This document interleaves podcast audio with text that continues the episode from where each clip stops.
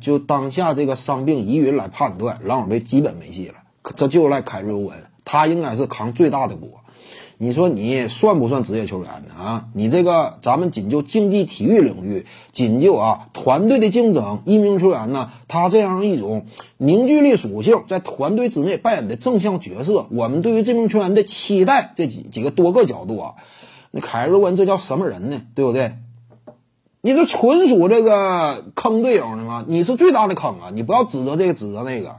那说白了，杜兰特是实在没有办法，杜兰特是有伤。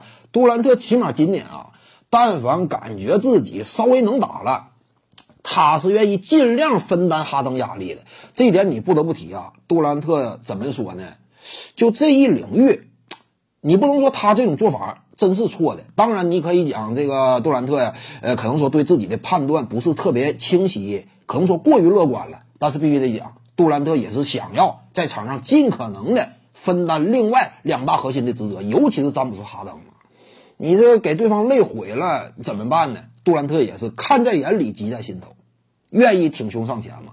凯瑞文呢，半道撤题了。你这个队友真是，呃，只能讲，如果今年最终篮网队败了啊，第一口锅就是凯瑞文，因为别人甭管咋地啊，杜兰特是真是有老伤，对不对？跟腱断裂重伤之后的球员。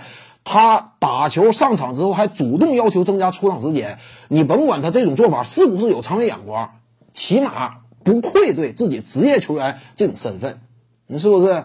哈登呢？那更是老黄牛一般，那在场上啊，他是最卖力的，就凯瑞文。如果说你不是中途休战那么几场，那也许就没有后续一系列篮网队出现的伤病动荡了。因为什么呢？连锁反应，有时候啊。你一件事做的消极呢，之后你会发现，发现每一件事啊越来越消极。如果欧文之前他不是自己乱七八糟请假，哈登能不能那么累呢？哈登不那么累，他腿筋可能就不出伤，是不是这样？哈登以往多健康，那可能就不出伤病，因为他太累了。你本身欧文如果跟哈登搭档的话，他不至于这么累。哈登如果腿部这个腿筋不出现伤病呢？那杜兰特回归之后，那三巨头的话，他就肯定更轻松，不至于说甚至有时候单核领军。那杜兰特也未见得再出出现伤病，三巨头长期磨合呢，可能说就稳定下来了。啊，杜兰特呢，那也压力不大，对不对？呃，比赛呀也是连战连捷，那这就一下就完全走向正轨了，一个好事接一个好事接连发生，最重要就赖欧文。你别说什么自己乱七八糟死事儿，呃，家里养养孩子，你你亲戚出生出生孩子，你是不是也得去啊？看没看到海沃德？是不是人家打季后赛呢？那会儿啊，海沃德为了争夺一个总冠军，当时绿军多少看到点希望。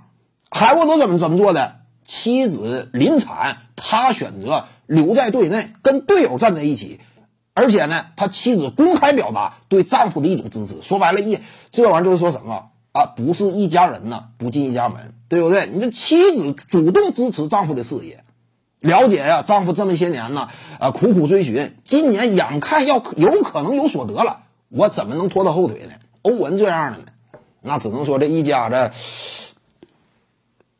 啊热爱生活，对不对？他这一家子热爱生活，那这就不一样，这就是差距。徐静宇的八堂表达课在喜马拉雅平台已经同步上线了，在专辑页面下您就可以找到它了。